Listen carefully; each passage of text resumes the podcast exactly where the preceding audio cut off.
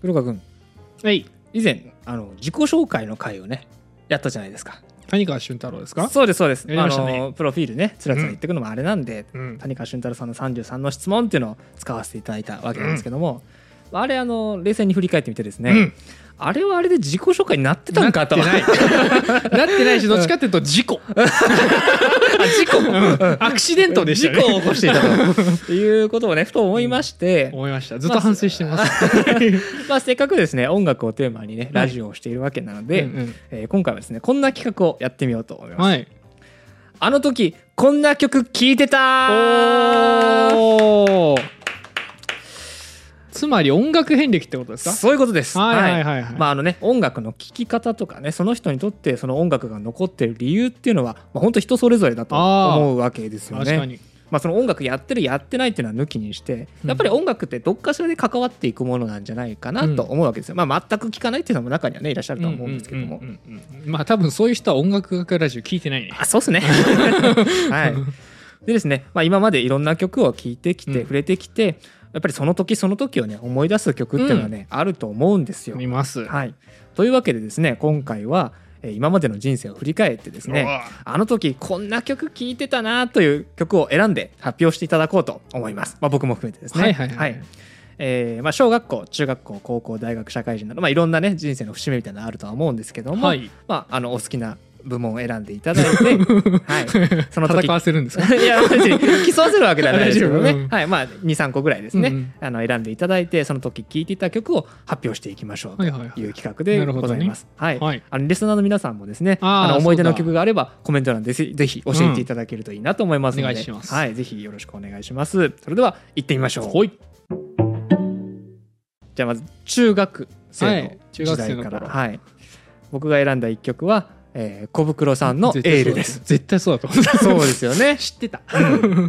あのいつだかねうん弦楽器の回なのかな、あのギターを僕が中学の頃からやっているっていうお話をしたわけですけれども、うんしてくれてたはい、僕は小袋さんがうんすごい好きだったんで知っすてよる知っ。てるまあ、ルーツはどうでしょうね車の中でかかってたのかな、ううんんそこがきっかけなんだろうと思いますが、まあ、その小袋さんに憧れて、はいはいはいはいあと小渕さんですね、うんあのギターを弾きながらハモリを歌ううん方ですね、うんうんうんあのそっちやりたいなと思いまして、えーギターをあの練習するわけですね。はいでまあ僕がギターを始めたきっかけって聞かれたら、まあ、こういうふうに答えるわけなんですけども、実はもう一個あるんですよ。えギターを始めたきっかけかそうはいはい はいもう一個あるんです。それはあわか小っモテたかったんでしょあのねおああの惜しいけどちょっと違うんだよね。おおモテたかったっていうのは、一般にモテたかったんじゃなくてあピンポイントかそう僕が小学校6年うんとかあとは中学校1年はいはい2年ぐらいにかけて、えー好きだった女の子がいるんですうよ、んその子がギターやってたんですよへえへえそうギターやってたんですおしゃれな子だねおしゃれよね、ううんん親御さんがやってたのかなきっとそうだと思うんだけどね、ううんギターをやっていて僕はその子にすごいって言われたかったんですよあーかわいいね動機が言われたかったというか、うんそう一緒にやりたかった、うんううんん、弾けたら楽しいだろうと思ったし、はいはいはいそれでもっと仲良くなれるとそ思っうだたしねうんめっちゃいいなで、まあ、ギターを始めようっていうのと同時に、はいまあ、小袋さんが好きだったっていうのもあってそっち、うんああそれやったら楽しそうみたいな感じでギターを練習していくんですようんね。で小学生の子から触ってたんだえっとねまあ、好きだった期間は小6ぐらいからだと思うんだけど、はいはいはいギターを触ったのは、まあ、中学入ってからかなあ実際にはねうんそうそうはいはいはいそうそうなるほどだからもう是が非でも弾けるようになりたいとそうだよ思っねていて、恋のためならね なんとやらなんとやら何でもできますからいやもう本当にうんはいはいギター弾けるようになれたらと思っていて、一生懸命練習したんですよ、うんもう本当にすぐ覚えましたしねコードもすげえもうなんていうの見なくていいぐらいにずっとずっと練習その曲ばっかり練習してたんですぐ覚えてで、まあ、あるあらかたね弾けるようになったんですよ、ううんんまあそんなに難しい曲じゃないってのもあるとは思うんですけど、うんうん弾けるようになったんですけど、そうなんだよねでただ僕がギターを上達していくほどなんか険悪になっていったんですよへええ険悪になることある険悪っていうこともないか、うんなんかね遠くなってったんですよそうやり距離がねそう、あの向こうからしたらあんま面白くなかったみたいでへえあギターであなたよりできてる私がかっこいいみたいなか感っじこだっまあ俺と比べてっていうことじゃん最初はね全然う僕んギターやってなかったたのんだうんけどそうだよね違うとは思うんだけど、うん、なんかこう自分と同じぐらいこう上達してくるうん俺が面白くなかったんだと思うんだよね、へえ、うん弾けるのよすごいでしょポロンから そこれだけできるようになったよこいつ、うんうん 急成長してやがるみたいなうできてたんでしかも後から始めたのあにーみたいなこともあったかもしれない それでなんかね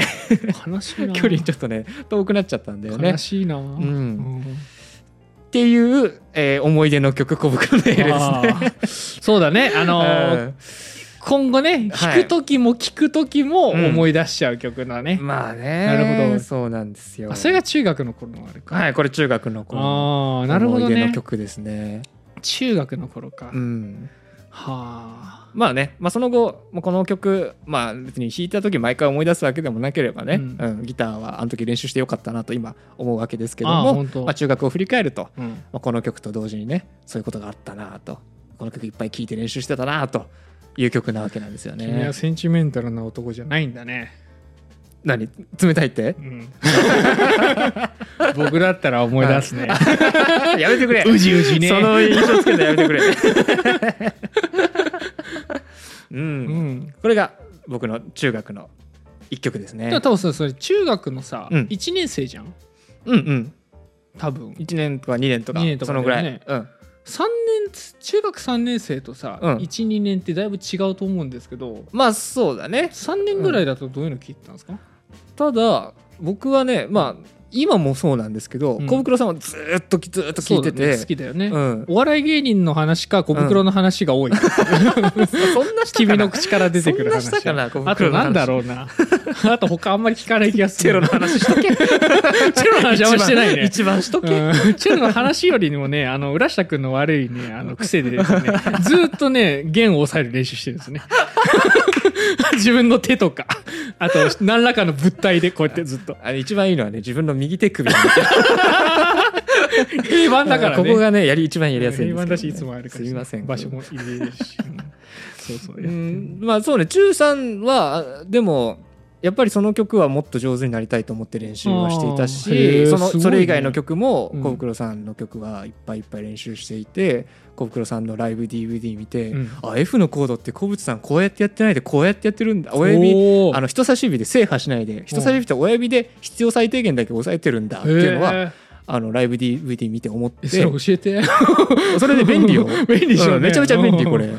いいなとか、ううんん特に小袋さんの曲いっぱい聴いてましたねはいはいは。3年生になってもっといろんな曲みたいないうんうん練習して聴いてっていう感じですねはあなるほどうねんなんか、いやあれだなあ、まあ、失恋って形式じゃないからだね、まあねまあうん失恋ってことでもないうんね、なんか自然消滅だよね、うん始まってもいないのね、そうそうそうそうそうまあただちょっと頑張った分悲しかったっていう感じで あるんだそうけどだね、うん目的を見失っちゃったね ただギターが上手くなるモンスターとかしてモンスターっていうよりは悲しきモンスターにすんなよ、になっちゃう ギターモンスターでしうたね、ん、じゃあ次黒川君何か一曲ありますかうんえー、っとね一曲一曲ってなるとうん結構難しくて、あうんうんそれもさっき私さ中3の頃どうだったのって話したじゃん、うんうん私ね中1中2で聴いてた曲と中3で聴いてた曲が全然違うおおなるほどなるほど中1中2の頃ってあの父親からもらったパチモンのウォークマンみたいなの使ったのね、うんあったよね、うんあの多ど分どこが出してるって いうやつそうそうあなたの想像している、うんあのパチモンよりもひどいパチモン、そ 相 見当なたパこチモとンないや つだったんだけど、うんうんうちの父親はね、あの、安かろう悪かろうものをね、よく引き当てる人間なので、その、自分は iPod Touch 使ってるわけです。ね本物のねそうそう本物のやつえー本物のねでも、あの、自分のね、息子には、うんあの使わなくなったやつをくれるわけですよ。うちはねそれなんかねなんかの CM でやってたのマグロ作戦って言ってたんだよなマグロ作戦なんかパあアングロサクソンの いやパソコン間違いの CM かなんかではいはいマグロ欲しいそろそろマグロ買い替えたいみたいな CM があったのよパソコンの CM で多分はあパソコンだったと思うんだけはいどはいはい要はお父さんが新しいの買ってうんお父さんのものを息子がはいはいはいはいあはい古いのをもらうみたいはいはいはないそれをマグロ作戦って言っなんていやその CM になぞらえてねマグロ作戦をやってたってことそだういねうだことかか。らあ、そうだね。そういうこそと、そううそうそうそうそうそういうこと、そういうこと。マグロ作戦やられてまうんしたうんう。ん僕のところに回ってきたマグロはもう色が落ち、血も回り、もう半分腐ってるような状態です。熟成されてましう た。んうんうんでも熟成されてたんだけど、その当時さ、新しいもの結局与えられるのって嬉しいわけでさ、うんでうちは結構そういうのって厳しかったから、うんうんあんまりこう新しいこの電子機器パーンみたいなことなかったわけですよ。ううんうんわーこれ音が出るぜとうん嬉しくなっちゃって、うんまあ普通に享受してたわけです。うんうんそんなもんでその親の聴いてた曲をすごい聴くっていうね。入ってんだもんねそこそにう、中1中2の時代はそれになりました。自分でインポートする方法が分かんないから。うんまあそうよねだからその頃はね TOKIO とかおおあとねえーっとジャズとか。あそこでもジャズ聴いてたんだうん、TOKIO ジャズそれからへねーあとね一番にめっちゃ聴いてたのは、うんあの2つあって、うん同じぐらい聴いてた曲ね片方はジャズの、うんうんえー、とニーナ・シモンっていう人の「うん I wish I knew if I would feel to be free」っていう、うん黒人解放運動の時に作れた曲なんへでえすよ。あのーそれをですね、えっと、アレンジして「ジャズベスト」っていううんアルバムにされてるのが、うんうんうんうん青いね太いねあの CD ジャケットで、ねうんうん結構有名でそこら中並んでるんですけどブルーノートから出てうるやつ、んうんうんそこでアレンジされたその原曲では歌詞のある女性シンガーが歌ってるところをあのインストルメンタルだけでカバーしてるやつなんですけど、え待っていくつでって言ってたそれ聞いてんの えっと12歳です。 渋くないめっちゃ良かったなこの曲が。渋いねなんかねあのピアノがね中心なの。うんうんうんそのえっと女性シンガーのメロディーのところが基本的にピアノが全部カバーしていて、うんで他の楽器とかも入ってくるんだけどかなりこうゆったりめにアレンジされていて一日の終わりを彩るのにすごくいいメロディーだった12歳で一日の終わりを彩るとか ないんだけどまあでもそういうふうに感じてたんだそう、だからよね学校の帰りとかにめっちゃ聴いてた、へえいいねうん、すごいねあの聞き心地が良くて、うんうんかといってそのずーっと上調なわけじゃなく、うん急にテンポが変わるまあジャズのねあの魅力だよね、うんその、うんうんえっ、となんだソナタ進行みたいにさうん定時部とかがあって基本的なものを見せた後にアレンジ部分があってまた最後あの模範的な例を見せるみたいなそう形ですね式を取りますようねん。彼はよく勉強されてる そのたけしはよく勉強されてる勉強しま したはい聞いていた裏社会か らお話聞いていただきありがとうございますんそうそういう形式を取るじゃないですかジャズ、うんうんでそれも取っていてそのアレンジ部分が軽快で楽しくて、うんうんあの最後終わりの部分がしっとりめに終わるんだけどアレンジ部分で歓声が入ったりとか、うんうんあの手拍子が入ったりとかうーって拍手が起こったりとかして賑やかで楽しいんですよだからこうしっとりめだけで終わらせない感じが、うんまだその活力があるんだけど、ん夕暮れ時の寂しさも楽しんでいた 頃の自分に刺さ聞っき方た当時はそれがめっちゃ刺さっ たねそう今も好きだかああそうなんだらそうえ黒川君にとって結構ジャズってうん、割と早い時からうん、あったものなんだね中学生が一番聞いてたあそうなん一だ番聞いてたなんか結局さベストジャズ100ってうん100曲入ってんのよ、 まあねそうだよ ねベスト100だからねそうそうそう何回もも聴けるわけ そりゃそう忘れだるからそりゃそうだよ で中からだんだん印象に残ってる曲、うんまあ好きなのとかがそう出てそくうるよねシングシングシングとか、うんうんうんうんウォーターメロンマンとか、テイクファイブモーニングとかね、うんうんうんあのスタンダードのもう有名どころですよ、はいもう何回も聴くようになってでも中でも黒人解放運動の時に流行ったニーナ・シモンのその曲が良かったなっていうので思ってて、へーそれとは対照的に、うんもう一個めっちゃ聞いてたのが、ビギンのシマンチュール だったんですよあそうだよそ そうこ並ぶんだそうもへうー最近めっきり聞かないけど、うん当時はあれがすごいいい曲に聞こえたの。でもうん一個わかるのがはいはい僕も小6の頃うんなんかわかんないけど笑顔のまんまめっちゃ聞いてたの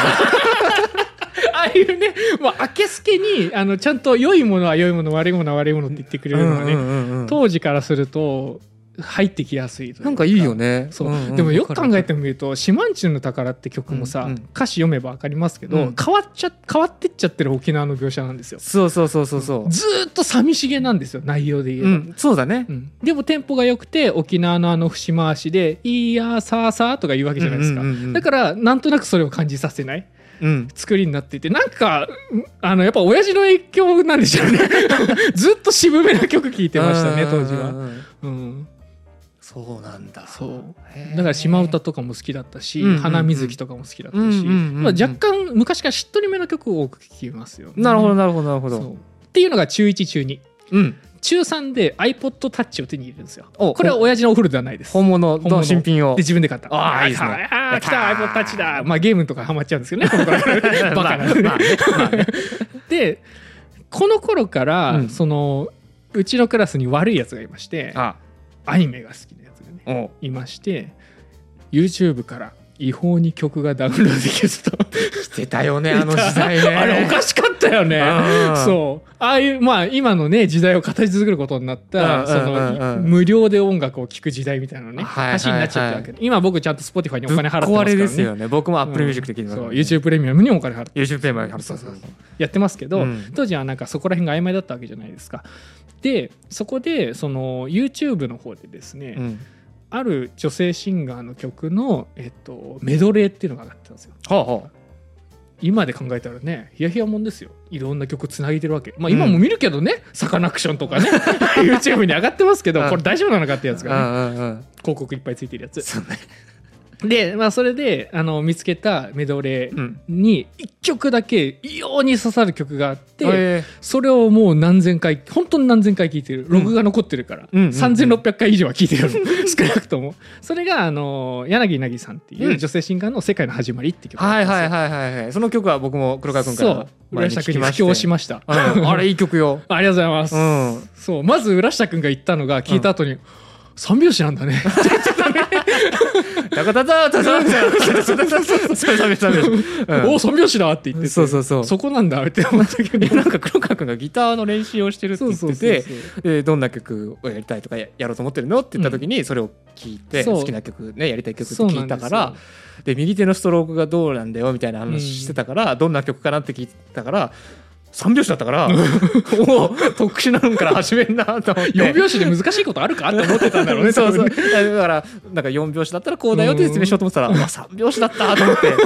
そりゃちょっとれ違う練習いるわとそう思なっんてだよ、んそうでまあその曲の作詞作曲歌ってるのは柳凪さんなんだけど、この歌い手の柳凪さん宛てに、えー、と作詞作曲なさった、うんまあ、風さんって方がいらっしゃるんですが、うんうんうん彼がですねもう活動を去年か一昨年ぐらいでやめちゃったんですよ、うんうんでもう二度と弾き語りをしてくれる人が現れないんじゃないかっていう危機感もあって、うん僕は自分で弾けるようになって自分で歌えるようになりたいなっていうふうに浦下君に相談してたんそうですよ。伝承者にっていうことですよ そうそうってね言われたよね、うんそれ伝承じゃんって言われたよね ああんた音楽面でもそんなことやってるのって思っ言わたんれだたけ言わどれたうんいやいいよねでも そう。それすごい素敵だと思う俺だってあの後練習したもん世界の始まりうんそうで、あれだよね。あの、ユーフレットっていう、あそうあのアコースティックギターのコード進行がね、うん載っている有料なサイトはがいインターネットにはあるんですが、はいはいそこに書いてある、いやれじゃあねえのそこにはないの違うサービスだ。そうそう、あそ違うこサにはなかったービスの方に書いてあるやつ。うんまあ、2点のサービスなんですけど、うん書いてあるやつが、これ違うよと。ここでコード切り替えないよあと。そこなんかコード書いてある場所もちょっと微妙だだし、しコード自体そもう微妙だし。別にそのコードじゃなくてもいいんじゃないのかなって僕はう思うとこがあって、今あの手書きで書き直してまマす。ジか、 ご苦労様です。で今どれがいいんだろうっていうのはいはいははいちょっと調整中なん検討しでてあ完成したら渡します。いや、嬉しい。しい。ありがとうございまうんす。それはもうありがとござい準備中ですいや、めっちゃ楽しみだうわ。んそう。まあ、そういうこともあって、自力での練習が難航してるんで、 今ちょっとお休み中そなんですが。うこれはね一緒にややっていく曲ですからね。そう。でもね、この、あーありがとうございます。うんあの、中3の頃に出会ったこの曲。うんとまあ、あと同時にその「パンタレ」っていう曲もね同じ柳凪さんが歌ってる曲なんだけど、この曲もめっちゃいい曲ですあこの話もしていいいいよ。この「パンタレ」って曲、まあ、パンタレって万物をアルテンするっていうさ、うんうんあの哲学上の言葉なんですけどなるほどなるほど。この曲が、えっと、タキオンっていうアルバムに収録されているんですよ。うんこのタキオンってアルバムが、うんその、えー異性調査に行ってしまった男の子、うん別な星の調査に行ってしまった男の子を思っ女の子がずっと帰りを待っているうんでも男の子は全然帰ってこなくて謎のメッセージだけ届いたからその男の子を探しに宇宙旅行の旅に出るっていうストーリーにうわなんか素沿っ敵たうん 12,、12曲うんが収められたアルバムなんですね。うんうんでかつストーリーもあったりその絵本みたいな形になっていたりして絵本を見つつ歌詞を見つつ曲を聴けるあっていなんうかそのコンセプト全部素敵ね。素敵なうのんよ、うんうん。でしかもその私の好きなシンガーの柳凪さんが歌っていて、うんうんうんその絵本を読み解くようなあの優しい声で歌うところもあるし、うん張りのある声で歌うところもあるし、うんうんうんかつプラネタリウムっぽい曲調でねうん全ての曲が彩られていてん本当に宇宙を感じるへーいいアルバム出てしてね、うんうんうん僕はこの曲もその違法ダウンロードと いうか違法アップロードのメドレー曲の中で出会って、この2曲は今の今までもう毎日欠かさず聴いている、あ本当、うん、ぐらいには来てますね、うんうんうんなんでもうこれはオールマオールタイムマイベストです、そうだね、うんのもう曲でもありそまのす中学の頃に限らずそういうこそうだよね、うん、ですねこんな感じかなはあいや黒川君やっぱ音楽の聴き方は結構熱 いねありがとうございますなんか恥ずかしくなってきたなんか恋模様に踊らされるギターを あのね、恋模様につながらない理由があるの。俺はね、うん6年男子校 だから。そういうことそういうこと。いいなと思ってる。浦下くんいいな。そういうことかうん、悲しきモンスターなんです、こっち は。青春時代を棒に振った悲しきモンスター。お互い悲しきものさそうそう実らずとできずとでねそういう感じじなんですよ。でまあ次の曲いこうかなと思いますはい。で僕はまた次高校から選ばせていただきました、ここ。はい僕が選んだのはドボルザークのチェロ競争曲ですうわ激渋じゃないですか。え激渋じゃない えですか。点という感じがしますけどねえー、なんだ。まあやっぱり白 い白い雲のようにじゃないんですね。いや聞いてたよ、うん、聞いて高たと思校うよ時代好きになりがちうな曲んね。うんうんはいはい。僕はねあのやっぱり高校でチェロをね、うん始めたわけですよ、うんそこから僕のその音楽を聴くレパートリーの中にクラシックっていうものがねはいはいはい入ってくるわけですよね、まあ、特にオーケストラの音楽ですわね、うんでまあ僕はその入った部活動でチェロを練習していくんですけどうもんうんうんうん先輩がいなかったまあいたんですけどもう3年生しかいなかったのですぐ引退してしまって、はいはいはい残りはもうなんか自分たちでえっちらうちら必死こいてやるしかなかはっいたはいはいはい。状況だったんですね。うんまあ、そうするとまあ何が正しいのかどういうふうに弾くべきなのかっていうのは、うんまあ、もちろんあの上手い先輩バイオリンとかで上手い先輩がいたりしたんで、うんその人の雰囲気とかもあの真似しつつ、うん得られるものは得つつ、うんただチェロという楽器においてどうなのかっていうところはやっぱりネットで調べるはいはいはいこ。とになるわけですよ。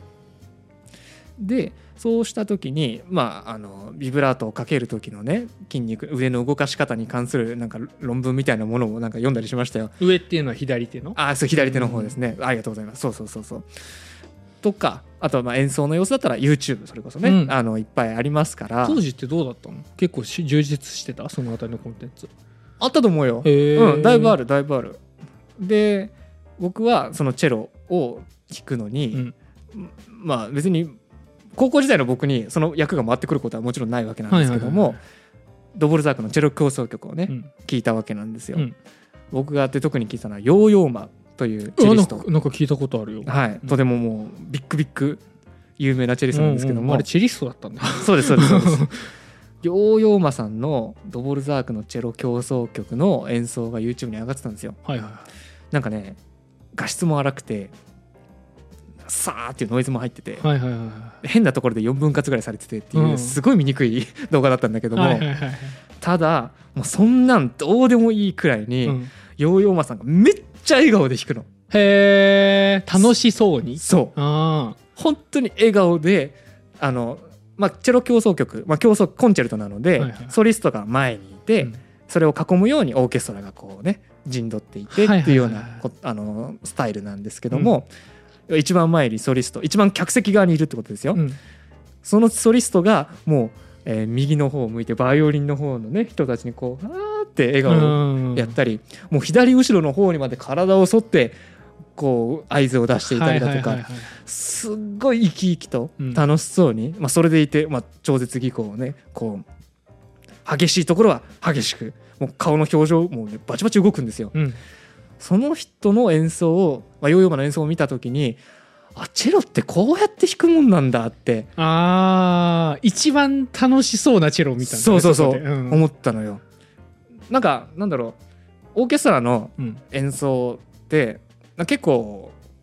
楽団員は楽譜をじーっと見て、うんうんうんまあそう真面目な顔して弾ないんかてる自分との戦いみたいなイメージだねあれ。イメージってあると思うでそれは別につまんなくそうしてるわけでもなくて、うんうんうん真剣にやってればそうなるんですよそうだねうんもうそういうもんなんうんですよ、うんなんだけどもそのソリストのヨーヨーマさんが、うんもうこれでもかっていうぐらい生き生きとうんやってらっしゃるのを見て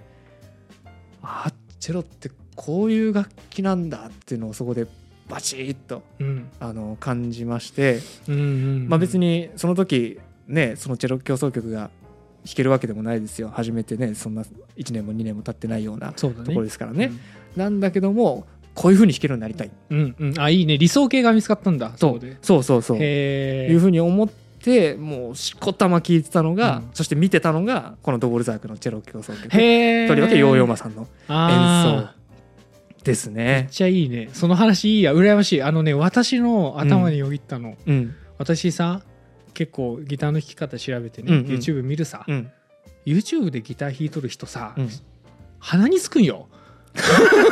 と言いますと、なんかこう その楽しげにいやギター弾くのも本当楽しくてとかうんうん、こういう風な動きをするとこんだけいい音が出ます、うんアルペジオのこここうやるとうんこんないい音が出るから試してみてみたいな、うんその熱のある感じじゃなくてなんかみんなちょっとしゃハスに構 えて、ポロンみたいなやるとかかっこつけんじゃねえみたい なもっと熱を伝えてくれよみたいなことをずっと思ってたの。だから誰の顔も見てなくて結局そのギターを教えてくれる講師さんの動画とか結構見てうんるうんうんうん感じだから今の話聞いてめっちゃ羨ましくってさやっぱさ楽しいものじゃん楽器、音楽って。いい音出て楽る器来っててる来てるってそうそうもちろろんそれにたどり着くまでに練習が必要で、その練習が難しいから、うんうんまあ音つらな部分があるわけ でうんつらはねそう、うんあるわけ真で剣にそやれこばは出ねてくるからねそう大変だとは思うんだけど、はいやっぱり目指してるとこってそれを楽しむことうんじゃない、うん一番って、音楽って楽しいものだから、うんってなるとやっぱりその楽しんでる様子とか、生き生きしてる様子その人の熱量みたいなものっうんうてんすごいなんか必要だなってうん思うよね。思ううん思う思そうれをねビシビシくれたのよ。いいなぁヨーヨーマさんの俺も見てみよううんチェロやりたくなったらどうしよう今サックスもやってそうギターもやってるけギどターもやいりたいチェロやりなんたいならあれもこれもこれもやりたいみたいなねやでもいいよね。ううんいやん、めちゃめちゃ興味ありますあのね本当あ多分まだあると思うんですけど、はい動画あの見ていただいたらあの笑っちゃうと思いますよほう笑顔すぎてえーニッコニコニッコニ コうん、うんちょっと今出しますねはいニコニコしてるでし ょ楽しそう こんな楽しそうな人いるんっていう ほらもう意味わかんないじゃんこの状況隣人話しかけて ないこの後ねこの後ねもうニッコニコニッコニ送り送りよコほらめちゃめちゃ可愛いでしょそれでいて今顔にしか注目してないけどめちゃめちゃうまいわけですよやっぱそうなんだうんで今黒川君にその様子見ていただきました、どうでした、いやめっちゃ面白かった面白いんだけど、うんでもねあのこの間ブルージャイアントの映画見たじゃないですか見たしたあの時と感覚一緒、うん完全に一緒、うんこんな楽しそうにあのこう必死になってうん演奏してるのを見るのはやっぱ気持ちいいし、ニコニコだ憧っれたるよでしょニコニコだったし隣の人にこう、うんここれ指痛いねんでみたいな顔してるのもずーっとどっか見てんのよそうそうそそうまあね気になる方ちょっと概要欄にリンク貼っとくんで見ていただきたいと思うんですけどうもしかもその海外の人善としてないのね鼻めっちゃ高いさ西洋の人イメージしてたあ、私あと、ヨーヨーマさんはね、中国系アメリカ人の方なのそで、うなんか本当にね、似たような顔してます、僕らと。そう、あの、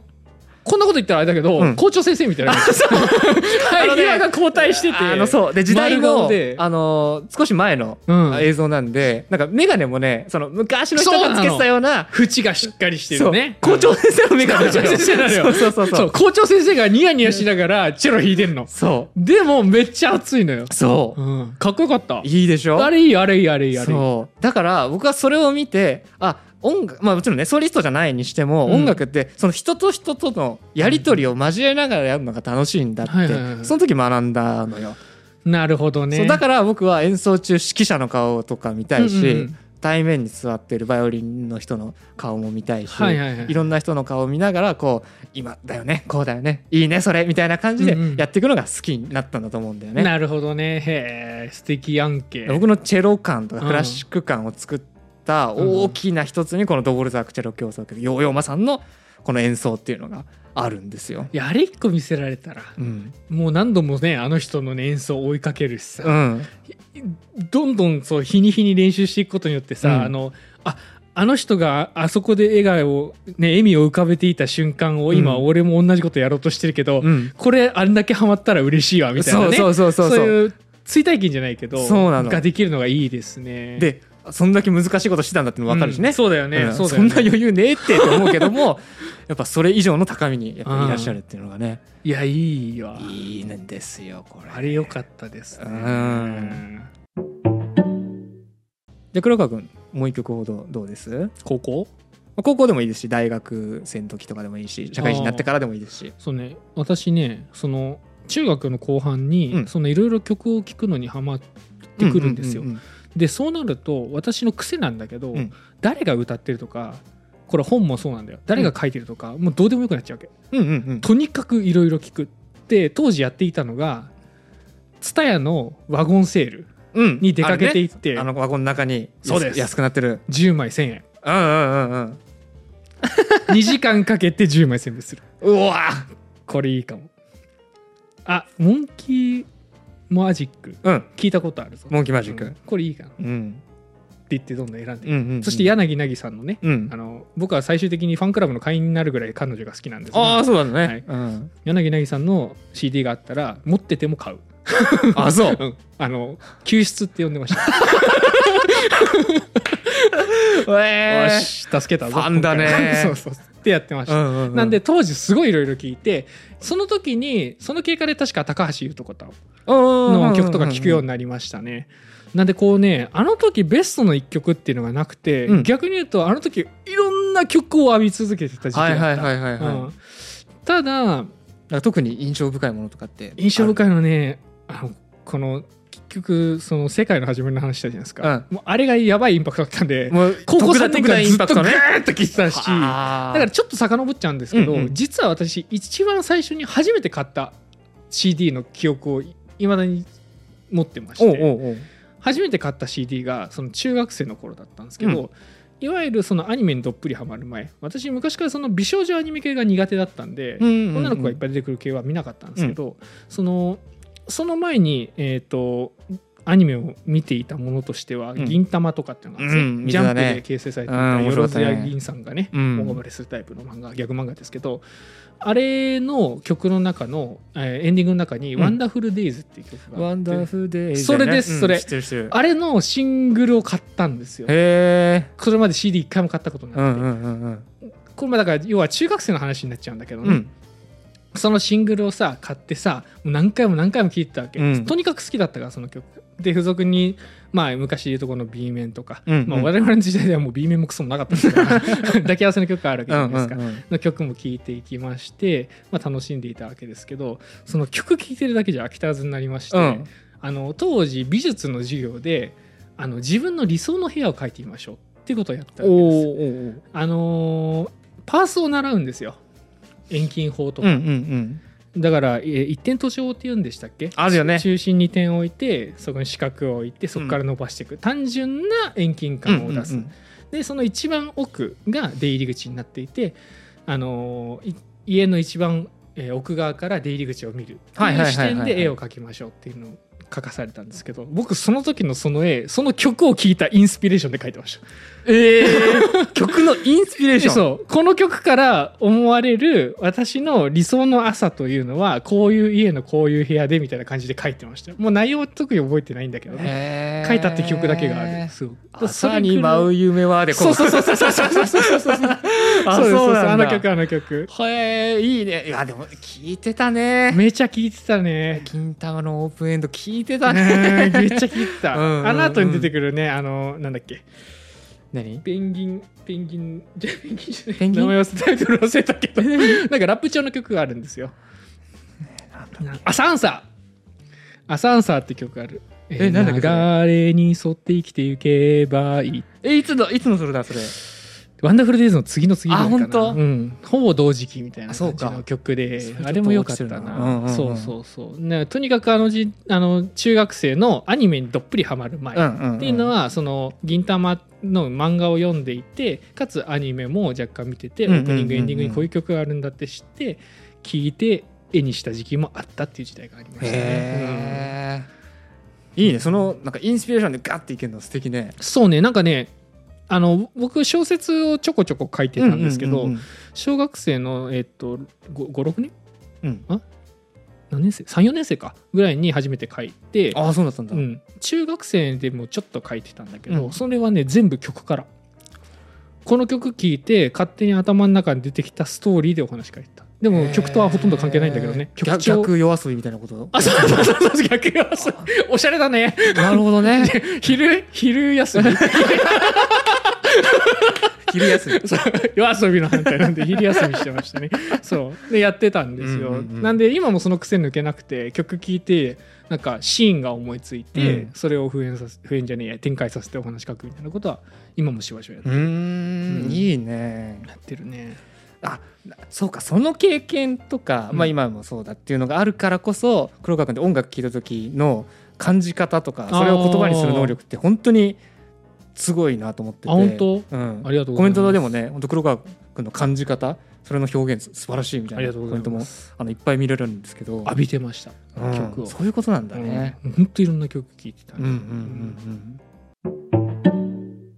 というわけでですね、はいえー今2曲ずつですか、うんあでまあなんか二俺曲っはなんてことでもかないめですちゃけどめちゃ出した気がするけど、まあいっぱいねいろんな曲がありましたけど、すいませんいっぱい喋っちゃって申し訳ない。えーざっとこんな曲聴いてたっていうのをね、はお話をしていきました、まあ、お互いね曲を紹介していきまして、まあ、僕らのことがまた少し分かっていただけたんじゃないのかなというふうに思っております、ぜひ聴いてほしいですね。うん、そう本当にぜひ聴いていただきたいと思います、お願いします。はいでですねまた今後その今高校時代まではいやりましたけれども、じゃあ大学生になった時とか社会人になってからとかいろんな場面があるわけなので、まあ、推し曲ですよねこれをまたあの話す回もまたやっていきたいなと思いますのうんぼちぼちやりたいで,、ですねはい、よろしくお願いいたしますあのさあの最初の方にも言いましたけどもね皆さんもぜひ思い出の曲教えていただきたいなと思いますので、コメント欄でぜひ教えてくださいはい、それでは今回は以上にしたいと思いますありがとうございましたありがとうございました。